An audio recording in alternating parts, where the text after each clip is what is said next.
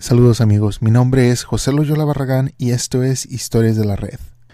Strawberry One nos pregunta, ¿ustedes saben de algún caso de desapariciones sospechosas que fueron resueltas? ¿Alguno de ustedes sabe de alguna espeluznante desaparición que se haya resuelto como gente que desaparece en circunstancias extrañas, con un montón de pruebas extrañas que no tiene sentido, pero que al final se resolvieron? Es tan frustrante no saber nunca lo que le pasó a tantos de estos casos que necesito la satisfacción de una historia espeluznante con una explicación al final. Después del programa de ayer pensé que este sería un buen programa para hoy esta pregunta está ah, publicada en Misterios sin resolver en la comunidad de Reddit. Así que empezamos con la primera respuesta. La primera respuesta es de Unsolved 243, que dice, en mi opinión, uno de los casos más raros y extraños con los que ustedes se podrían encontrar es de John y Linda Sohus. Ellos eran una pareja recién casados y vivían con la madre alcohólica de John. Esta señora se llamaba Didi. Ellos vivían en San Marino, California. Él era un programador de computadoras y, eh, y Linda era un artista. Soñaban con vivir una mejor vida fuera de la casa de la madre de John. Un día, en febrero de 1985, le dijeron a su familia y amigos que se iban a mudar después de haber sido reclutados por el gobierno para hacer un trabajo de alto secreto en Nueva York. Nunca más se les volvió a ver. Sin embargo, durante las siguientes semanas, la familia y amigos de Linda, la esposa de John, recibieron postales misteriosas de la pareja. Las postales venían de París, no de Nueva York, y no decían mucho de por qué fueron a París en lugar de Nueva York, o por qué no habían regresado o cuándo iban a regresar. Después de eso, el contacto cesó. La hermana de Linda habló con la madre de John, la señora Didi, quien le dijo que su fuente le decía que la pareja estaba en una misión secreta. Y después de eso ella no le quiso decir nada a nadie por un par de semanas. Bueno, finalmente eh, ella denunció la desaparición de la pareja a la policía. También les dijo que su tal fuente había desaparecido. Su fuente resultó ser un hombre llamado Christopher Chichester, no sé si lo estoy pronunciando bien, pero Christopher, que vivía en su casa de huéspedes. También señaló que la camioneta de John había desaparecido. Tres años después, poco después de que Didi falleciera, la camioneta de su hijo apareció en Connecticut. Hagan de cuenta, si ven un mapa de Estados Unidos, California está en el suroeste y Connecticut está en, el en, el, en el noreste. Um, está como al norte de Nueva York. Un hombre llamado Christopher Crow, otro Christopher, trató de vendérsela al hijo de un ministro. Pronto se determinó que Crow y Chichester eran la misma persona, o sea que este Christopher era el mismo Christopher. Sin embargo, desapareció antes de que la policía pudiera interrogarlo. En 1994, la policía hizo un descubrimiento. Ellos encontraron un esqueleto humano, envuelto en tres bolsas de plástico. Fue encontrado en el patio trasero de la casa de los ojos. El esqueleto era de un hombre adulto. Sin embargo, sin los registros dentales de John o los miembros de su familia de nacimiento, su familia biológica, porque John fue adoptado, no había forma de determinar si era John o no. El caso permaneció frío hasta el 2008, cuando un hombre que se hacía llamar Clark Rockefeller secuestró a su hija de su ex esposa. Alrededor de las semanas después fueron localizados. La policía se sorprendió al descubrir que Rockefeller era en realidad Christopher Chichester o Christopher Crow, cuyo verdadero, cuyo verdadero nombre resultó ser Christian Gerhard Trestier. Disculpe, no sé pronunciarlo, es alemán, pero al fin del día era Christian, no Christopher. Bueno, por fin en el 2011 a Christian se le acusó del asesinato de John. La policía finalmente pudo localizar a su familia biológica y los análisis de ADN confirmaron que los restos en el patio eran de John. En el juicio los testigos testificaron sobre el extraño comportamiento de Christian en el momento en que la pareja desapareció. Había pedido prestada a una motosierra a un amigo. Es como uno de esos serruchos eléctricos. E intentó vender una alfombra manchada de sangre a otro. Las pruebas de luminol mostraron que en grandes cantidades de sangre había sido limpiadas en la casa de huéspedes, donde se alojaba en ese momento Christian. Un amigo también notó que el suelo cerca de la casa había sido excavado. Cuando esta amiga le preguntó sobre esto, él afirmó que tenía problemas de plomería. Esta era la misma área donde el cuerpo de John fue encontrado. Finalmente, dos de las bolsas en las que se encontraron los restos de John proveían de las universidades de en la que Christian estaba asistiendo a clases. En el 2013, él fue a la cárcel por la muerte de John, pero desgraciadamente no se ha encontrado el cuerpo de Linda y la policía cree que ella también fue asesinada por él.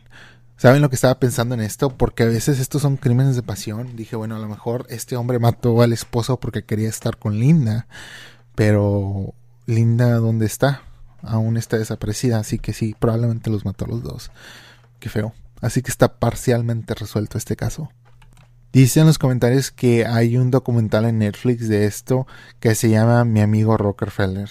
Donde él este se hacía pasar por uno de los Rockefellers que era una familia muy rica en el siglo pasado, no sé si aún sean extremadamente ricos, pero este aparentemente hacía eso para también hacer de sus maldades. La siguiente respuesta es de Axton y pone un artículo a Universal, así que lo voy a leer. Encuentran entre muros cadáver de su madre. Un albañil encuentra el esqueleto atado de pies y manos en la casa ubicada en el barrio San Juan, en la delegación Xochimilco acusan a padrastro de asesinato. Esto está muy macabro. Ciudad de México. Los hermanos Hernández García vivieron 22 años pensando que su madre, doña María Cristina Aguilar García, los había abandonado cuando en realidad fue asesinada y todo ese tiempo estuvo emparedada en su casa ubicada en el barrio San Juan en la delegación Xochimilco. Luis Enrique recordó ante la gente del Ministerio Público que su padre los abandonó y tiempo después su mamá se casó con Julio Ernesto López Juárez, un hombre mucho mayor de edad que ella. Dijo que cuando tenía 14 años buscó a su mamá para pedirle dinero, pues quería comprarse unos zapatos, pero no la encontró en la casa, y su entonces pareja le comentó que María Cristina estaba en una de las pláticas religiosas debido a que uno de sus hermanos iba a hacer su primera comunión. Bueno, aquí tiene una gráfica que dice Historia del crimen. El viernes pasado encontraron el cadáver que aparentemente corresponde a la señora María Cristina Aguilar, reportada como desaparecida hace 22 años. Calle Bosques y calle Álamos, en la Ciudad de México, de la delegación Xochimilco. cronología de, de los hechos. En 1996, quien era su pareja sentimental, le comentó a sus dos hijos que la señora salió a hacer unos trámites y nunca regresó. Los huérfanos reportaron la desaparición, se hizo el reporte y la búsqueda y no la encontraron. El viernes 1 de junio. El viernes pasado, mientras ampliaban una de las recámaras, encontraron el cadáver. El cuerpo estaba entre el espacio que forman las paredes, el cemento y la pintura. El esqueleto tenía la ropa con la que la señora fue vista por última vez. Se desconoce la causa de la muerte. Qué horror encontrar a tu madre así. A los tres días de aquella vista, Luis Enrique regresó a la calle del Bosque, número 24, a buscar a su madre, pero ya nadie le abrió la puerta y al revisar el inmueble se dio cuenta que su padrastro se había ido de la casa, llevándose todos los muebles y nunca más volvió a saber de él. Con la ayuda de algunos de los vecinos y su hermano comenzaron a buscar a su mamá por el barrio de San Juan, así como también presentaron una denuncia ante las autoridades correspondientes por la desaparición de la mujer que en ese entonces tenía 40 años de edad. De acuerdo con el asentado en la carpeta de investigación, y luego aquí pone el número de la carpeta, nunca más volvieron a saber de la doña María Cristina, por lo que junto con su hermano de 15 años de edad se quedaron a vivir en la casa. El pasado viernes pasado, alrededor de las una de la tarde, cuando estaban remodelando la vivienda, uno de los albañiles comenzó a golpear una de las paredes de la recámara y en uno de los golpes que dio salió volando un cráneo humano, por lo, por lo que él comenzó a gritarle a Luis Enrique para informarle del hallazgo. Una vez sobrepasado el asunto, comenzaron a escarbar la pared con cuidado y se encontraron con un esqueleto que vestía unos pantalones cuyas características eran similares a la última vez que aquel joven de 14 años vio a su madre. El cadáver estaba con las manos atadas hacia la espalda con cinta adhesiva, además de un trapo en la boca y en la pared se apreciaban huellas de rasguños, por lo que presume que posiblemente la emparedaron viva. Por el hallazgo se inició una carpeta de investigación por el presunto delito de homicidio culposo, al tiempo que peritos de la Procuraduría Capitalina realizaban diversos estudios a los restos óseos para determinar si corresponden a los de la señora María Cristina Aguilar García. Además, intentar encontrar las posibles causas de su muerte y cuándo ocurrió el deceso. Qué horror y aparte en vida eso suena extremadamente cruel. Aquí hay una foto de la pared que supongo es donde estaban haciendo la, ampliación. Les voy a dejar este un vínculo a este lugar por si ustedes quieren leer eh, más sobre este caso. La siguiente respuesta es de Lala is Love y dice la desaparición de la familia McStay realmente captivó a mucha gente y por buena razón. Una familia de cuatro personas desaparece y ellos se acaban de mudar a una casa más grande. Sus cuentas de banco no son tocadas. Ellos tenían como 100 mil dólares.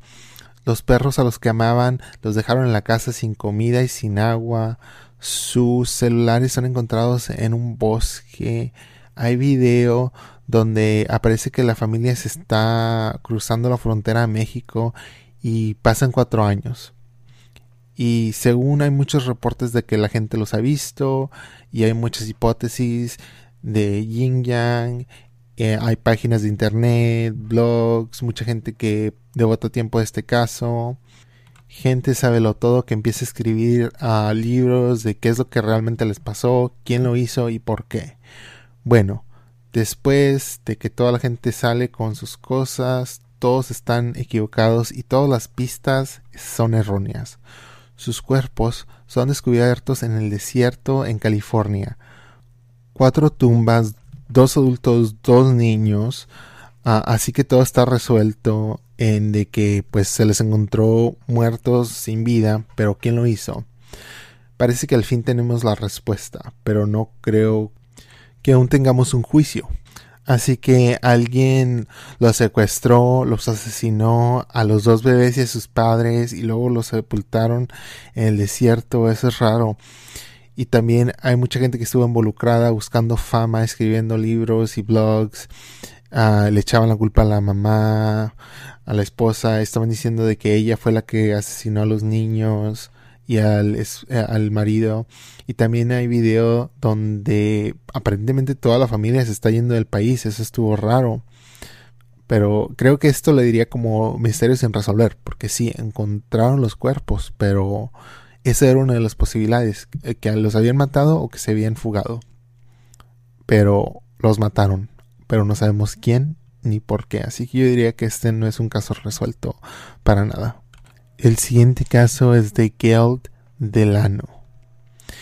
Gail Delano era una mujer de 33 años, era una mamá soltera de dos adolescentes y vivía en Wiscasset, Maine. Maine está al punto más, bueno, casi al punto más noreste de Estados Unidos. Ella estaba buscando un novio, así que puso un anuncio en el periódico y en el 21 de junio de 1986 ella fue a una cita a un restaurante que se llama Howard Johnson y de repente desapareció. Sus amigas y su familia pensaban que tal vez alguien la había raptado o asesinado o tal vez hasta ella se desvaneció porque quería desaparecer. El día antes de que ella desapareciera, sus hijos la escucharon teniendo una conversación con un hombre que se llamaba John por dos horas. Al siguiente día ella le informó a sus hijos de que ella iba a ver a este hombre en Howard Johnson en un restaurante en Brunswick y que desearía pasar la, tarde con él. Cuando los hijos de Gail, Ryan, regresó a la casa esa tarde, descubrió que su mamá aún no estaba en la casa. El siguiente día aún no estaba en la casa, así que la familia le llamó a la policía.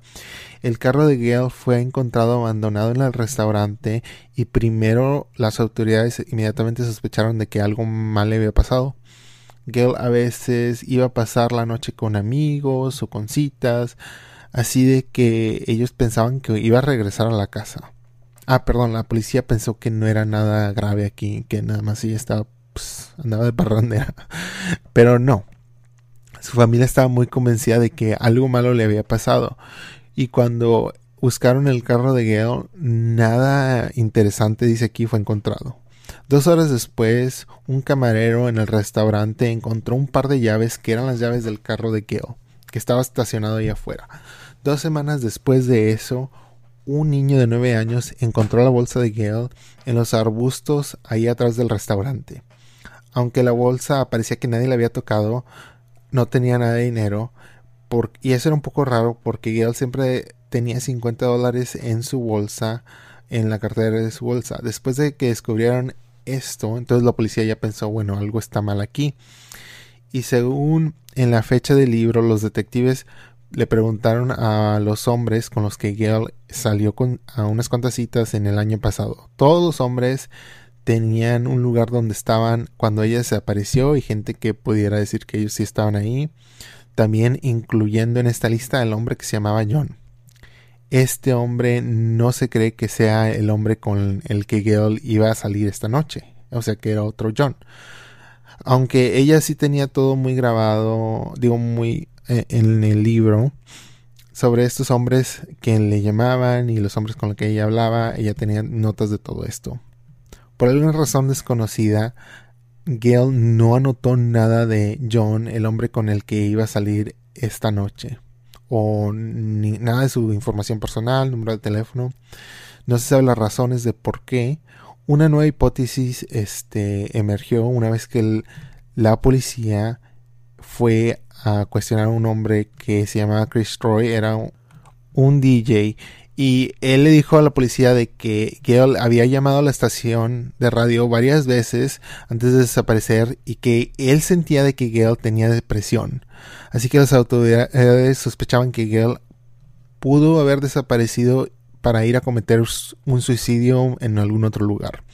Su familia consideró la posibilidad, pero ellos no pensaron de que ella fuera capaz de hacerle eso a sus hijos la familia de Gail empezó a publicar volantes y dárselos a personas con, que trabajan en camiones de carga. Ah, y un año después de que Gail se desapareció, uno de los hombres que trabajaba en los camiones, que se llamaba John Scott, la reconoció, reconoció la foto y es una mujer a la que ella le había dado un aventón hace varios meses. Él notó de que ella tenía una botella, un frasco de pastillas pero él no sabía que tenían ahí. Y él estaba seguro de que esta mujer al que él le había dado un aventón era Gail, especialmente por su acento norteño.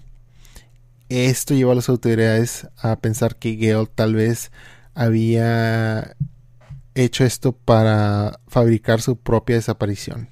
Pero como quiera, su familia y amigos no están seguros si ella fuera capaz de desaparecer exitosamente y mantenerse escondida por tantos años. Su madre cree que ella estaba este, padeciendo de amnesia y tal vez estaba caminando por algún lugar sin recordar su identidad. Las autoridades, su familia y sus amigos quieren saber qué es lo que le pasó y quieren saber que está bien. El sospecho de esto fue principalmente John, ah, el hombre con el que Gail iba a salir en una cita y fue considerado como el sospechoso principal hasta que se encontraron los restos de Gail. Notas, este caso fue parte de un episodio el 5 de octubre de 1998 del programa de Misterios sin resolver. Resultados, este, este misterio ahora está resuelto. Desafortunadamente Gail se encontró y la gente se enteró de que ella cometió suicidio en Mobile, Alabama, en un hotel. Ella se inscribió como Jackie Stafford unos cuantos días después de desaparecer. Después de la transmisión de Misterios de Resolver del caso de Gail, un forense que estaba administrando este pues este caso de Gail, pero él no sabía que era Gail, eh, pensaba que era Jackie. Notó que Gail y Jackie realmente eran probablemente la misma persona. Así que él llamó al telecentro, hicieron un examen forénsico y se confirmó su identidad. El 11 de noviembre de 1988, su familia tuvo un funeral en Brunswick, en Maine, y a ella se le enterró en Mobile, Alabama. Wow. Los hijos de Gail ahora están vivos y están en sus años 40. Qué triste, ¿no? Eh, especialmente cuando es una mamá, no sé, tal vez a mí se me hace eso muy triste de cómo se desaparece y por qué, no sé. Hay una foto de ella aquí, la voy a dejar en las notas, se ve como una persona pues normal, ¿verdad? Pero dice aquí que ella sufría de depresión clínica. Qué feo, no me lo puedo imaginar.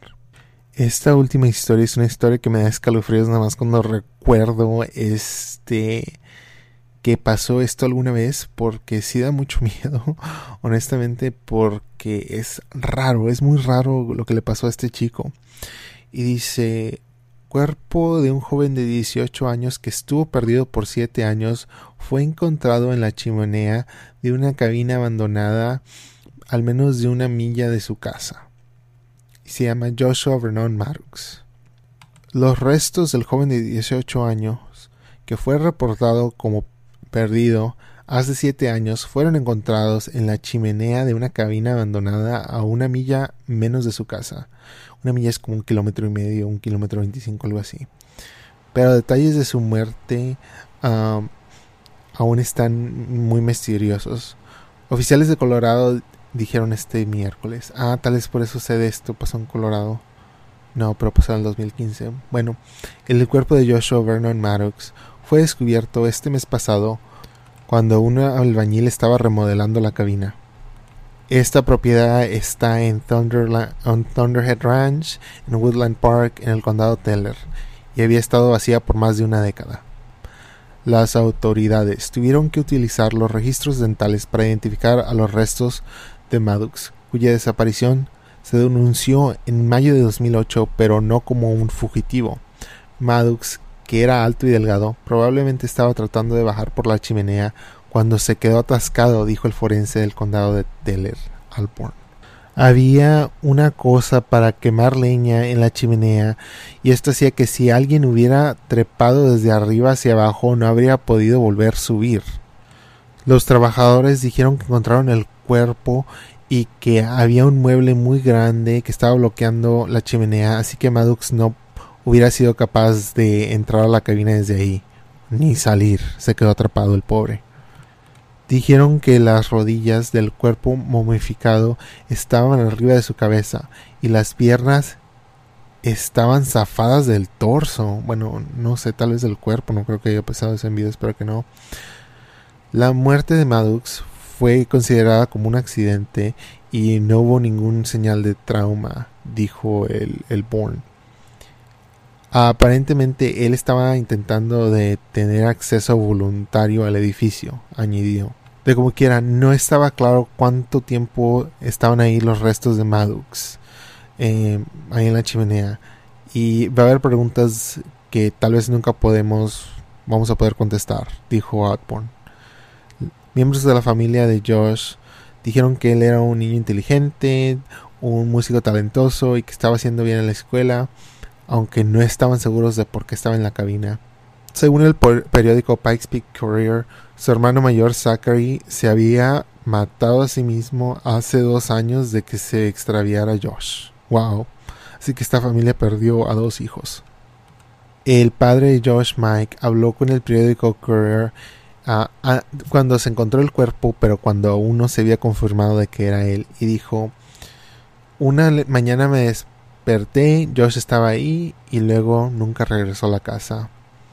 y el siguiente día todavía no regresó a la casa. Yo llamé a sus amigos, nadie lo había visto, nadie sabía dónde estaba, yo no sabía qué hacer, así que le llamé a la policía y él este, se reportó como perdido el 8 de mayo y le llamé a la policía. Se hizo el reporte del 13, mayo 13 del 2008, pero él se perdió el 8 de mayo. No se sabe si la muerte de Zachary tuvo algo que ver con la muerte de su hermano Josh. El señor Maddox tiene dos hijas, Kate y Ruth, y dice, yo enterré a su hermano mayor dos años antes y fue tan difícil perder a Josh. Cuando su hermano murió, eso lo empujó a él más allá de lo que él era capaz. Fue un impacto muy grande para toda la familia y aún más grande para Josh. Él pensaba muy alto de su hermano mayor. Fue difícil como padre. Tú intentas criar a tus hijos para que cuando estén cerca de los 18 puedas pensar en ellos como ya un hombre mayor y maduro, pero tú sabes que no lo son y que aún necesitan mucha ayuda. Dice que la familia de Josh buscó, lo buscó a él durante muchos años porque él tenía 18 y cuando desapareció, así que la policía pensaron de que no había razón por la cual sospechar un crimen. Así que solamente lo listaron como una persona perdida. La hermana de Josh, Kate, puso un tributo en línea a su hermano después de que su cuerpo fue identificado. Ella escribió al periódico Woodlands Park y dijo Alguna vez en la vida nuestras historias no tienen finales felices y estoy muy triste de decir de que esta es una de estas historias. Desde que Josh tenía 18 era razonable pensar que tal vez había decidido marcharse y conversar una nueva vida. Como una de sus hermanas mayores, yo siempre he elegido pensar de que eso fue lo que pasó. Siempre me imaginé que Josh algún día iba a regresar a la casa de nuestro padre con una esposa y un pequeño hijo, para que vinieran a conocer a sus abuelos y a sus tías. A Josh siempre se lo conoció por su talento musical y su talento literal, Así que me lo imaginaba tocando música con una banda o andar de gira o tal vez escribiendo alguna de sus novelas bajo un nombre falso para que él pudiera haber seguido su vida preferida en solitud en, en el bosque. Luego ella explica las circunstancias en las que encontraron el cuerpo de Max y agrega definitivamente este no es el final que la familia Maddox esperaba para mi hermano Josh y muchos amigos y queridos eh, no esperábamos esto. De como quiera estamos eternamente agradecidos por la oportunidad de finalmente poderle dar a Josh um, un funeral propio que se merece y para ponerlo a descansar. Por el otro lado, su hermana Ruth escribió, él era mi mejor amigo y siempre me inspiraba para alcanzar lo mejor que pudiera ser. Josh me decía que uno nunca debe decir algo malo de los demás, nunca, y yo siempre intentaba ser más como él. Josh era una de las personas más amables que tú podrías conocer y estoy muy orgulloso de él como su hermana. El dueño de la cabina, Chuck Murphy, le dijo al Gazette que sus padres habían comprado la propiedad hace 60 años. Antes de eso era parte del Thunderhead Ranch y este era un lugar que era muy notorio por tener este apuestas ilegales y fiestas locas. El, hermano de Murphy solía vivir aquí antes de que se convirtiera en una propiedad de renta y no nadie había vivido aquí por por lo menos 10 años, agregó.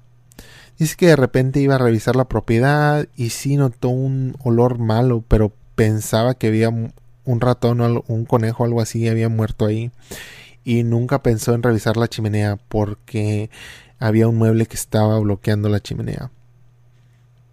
Wow. Y Murphy eh, es dueño de la construcción de Murphy y él estaba remodelando este sitio porque estaba construyendo 32 casas. La cabina fue totalmente destruida después de que la policía terminó su investigación. Wow. Sí, ese caso yo recuerdo que es muy raro. Ah, E, eso nunca me había quedado claro a mí. Yo pensaba que era la, era la cabina de él, pero supongo que él nada más se quería meter ahí, no sé, tal vez por curiosidad, tal vez porque sabía que nadie andaba ahí, tal vez por maldad, pero pues qué triste, ¿verdad? Ah, que esto le pasó, imagínate que te pase a ti, que estés ahí de repente no regresas y luego nadie te ayuda, no sé, eso se me hace se me hace muy horrible. Bueno amigos, muchas gracias por escuchar el programa de hoy. Saben si tienen Netflix y están en los Estados Unidos, Misterios sin resolver regresa a Netflix mañana, 19 de octubre, o no, cuando estoy publicando esto es el es hoy, es hoy 19 de octubre se publica. No sé si será así también en los demás países. Ah, espero que sí, no sé por qué no sería lo mismo.